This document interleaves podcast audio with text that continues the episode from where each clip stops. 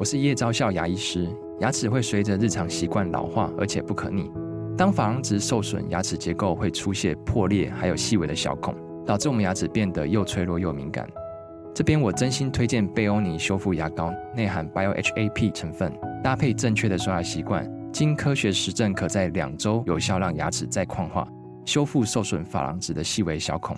相关资讯及购买通路，请参考资讯栏连结。能解决的事情不用担心，不能解决的事情担心也没用。哎，这句话很熟悉，对不对？其实啊，面对这一些内心的压力，一定要想办法用行动去尝试，看看效果如何。这次要陪你一起来厘清焦虑的源头，把我们所面对生活的压力从阻力变成主力。有三个重点。第一个重点要跟你分享的是，焦虑这样的情绪它究竟是怎么来的？第二个重点是，那要如何应对焦虑？有没有什么方法可以让焦虑稍微减轻一点呢？第三个重点是我们有没有可能在处理的过程当中来学习接纳最后可能的结果全全是，重点，不啰嗦，少废话，只讲重点。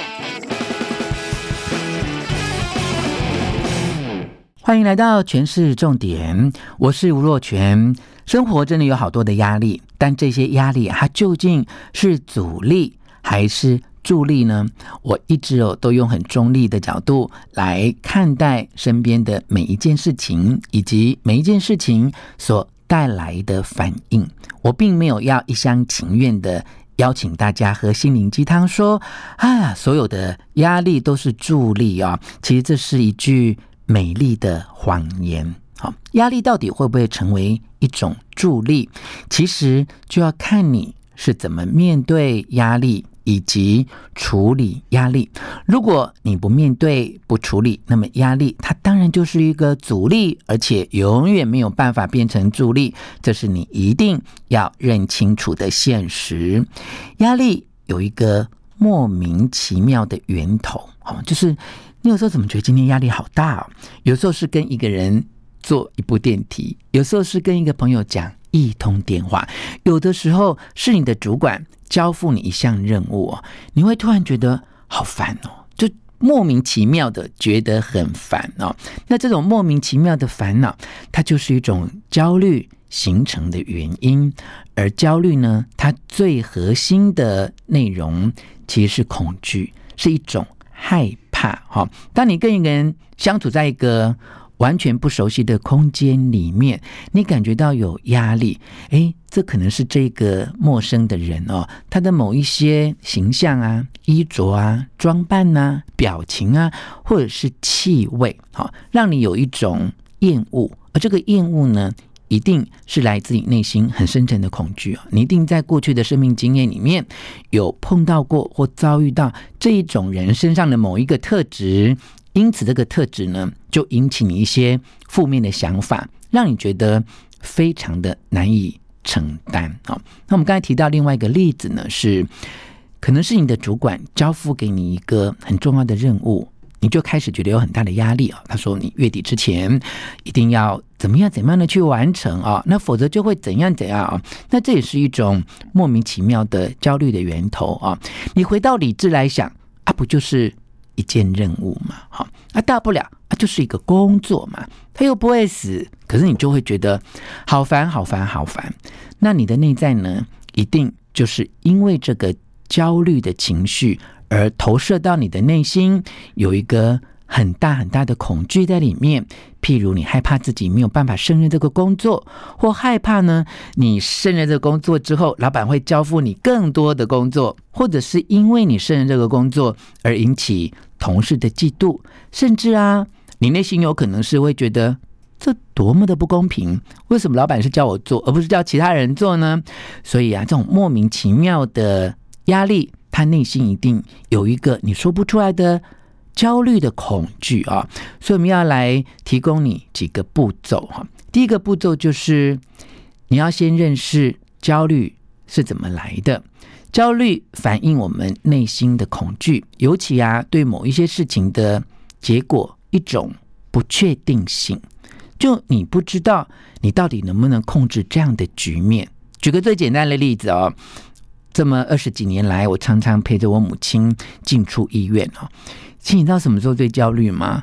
就是医生说，哎，你身体某个部分有个什么样的状况，然后请你去做检查。其实通常啊，在等检查报告那一个星期，一定是最焦虑的时候哦，因为无论检查出来是好的结果或不好的结果，你好像都可以去面对跟处理，但不知道结果怎样的时候，你的担心跟烦恼，其实就在于你好像没有办法很确定的知道你要怎么去应对跟处理，这个时候你就有一种不确定性的害怕。像我最近有个朋友呢，有一些交通的事故啊，他需要去调解。那每次呢要去调解之前，他都很紧张、很焦虑，就完全的失眠啊。虽然他觉得自己是站在比较有赢面的一方，但是他因为不了解交通调解的过程，他也很害怕碰到也许对他比较不友善的调解的人员，他就会很担心说，我也许哦会从很有理变成。没理啊，这也是一种焦虑的原因。所以你看，就算你是一个自己都觉得自己站在赢面的人，都很可能因为一些不确定性造成很大的焦虑啊。所以，我们面对这些压力哦，要厘清这个焦虑的源头。那你第一个要做的事情就是。认识焦虑，这个焦虑到底是怎么来的啊？那一般如果是在上班族的公务上面被交付了一些任务哦，那就有可能几个担心。第一个担心是哇，好害怕时间不够用啊。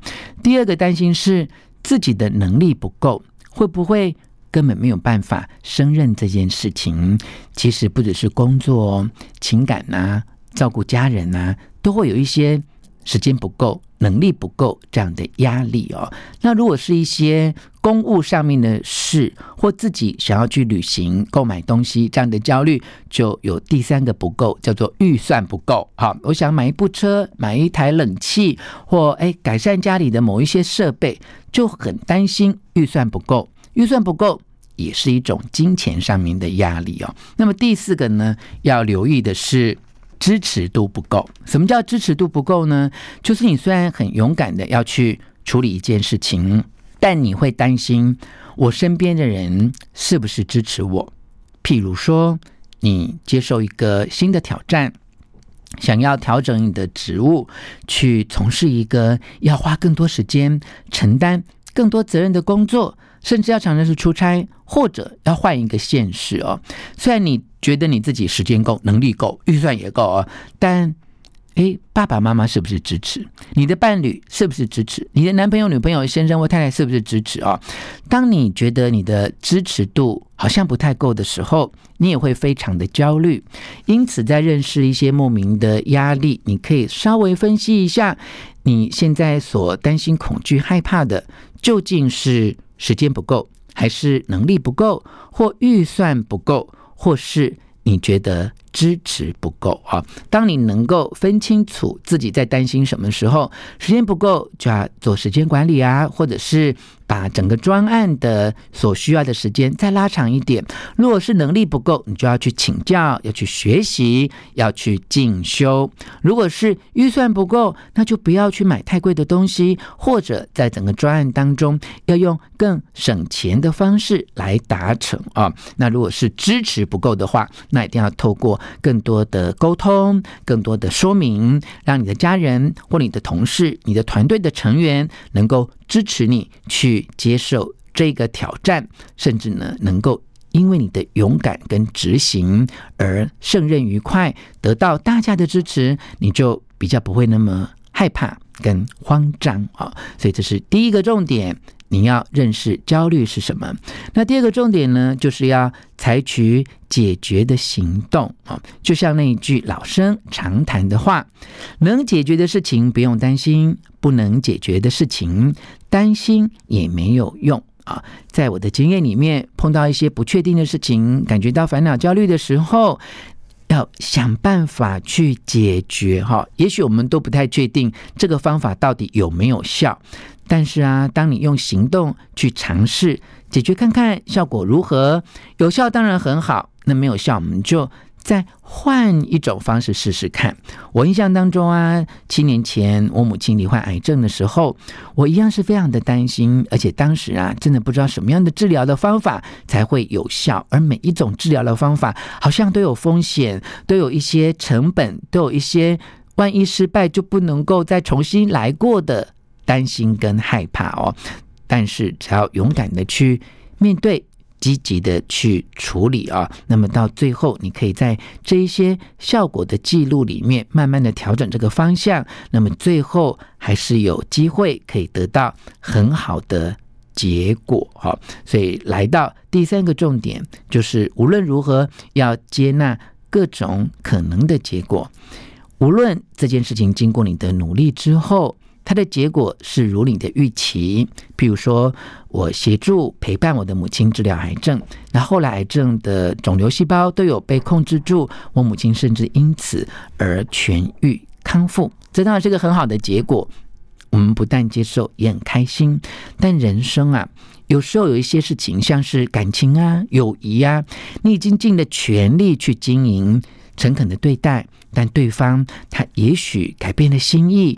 或是他有别的想法，他不能够继续接受这一段友谊或感情，那么在尽力之后，你就要接受不如所愿的结果。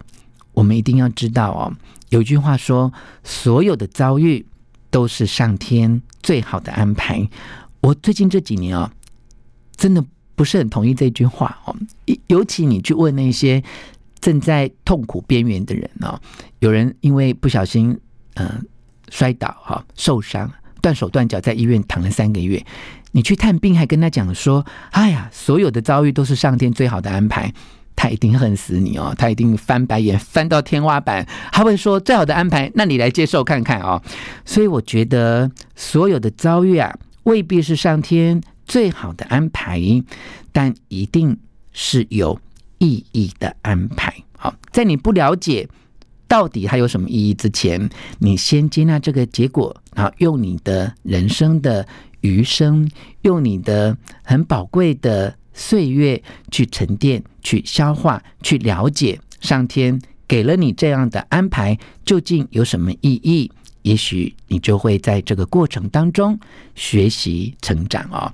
好，那我们今天跟大家分享的就是一个压力管理的过程。在很多不管是心灵的修行或宗教的修行，都会鼓励大家要深呼吸。像法鼓山的圣严法师啊，他就提出了四他：要面对它、接受它、处理它、放下它。这就是一个放下烦恼。牵挂的很具体的建议跟四个步骤哦，那当然我们要学会面对、接受、处理、放下的过程当中，也要学会接受我们的烦恼。所以，像我的新书的书名就叫做《烦恼也没关系》，牵挂表示你在意。我们允许自己烦恼，允许自己牵挂，然后去面对、接受、处理，终究有一天就可以。放下，好好，希望你喜欢今天的诠释重点，分享给你的亲戚朋友，并且给我们五颗星的评价。诠释重点，下次再见喽。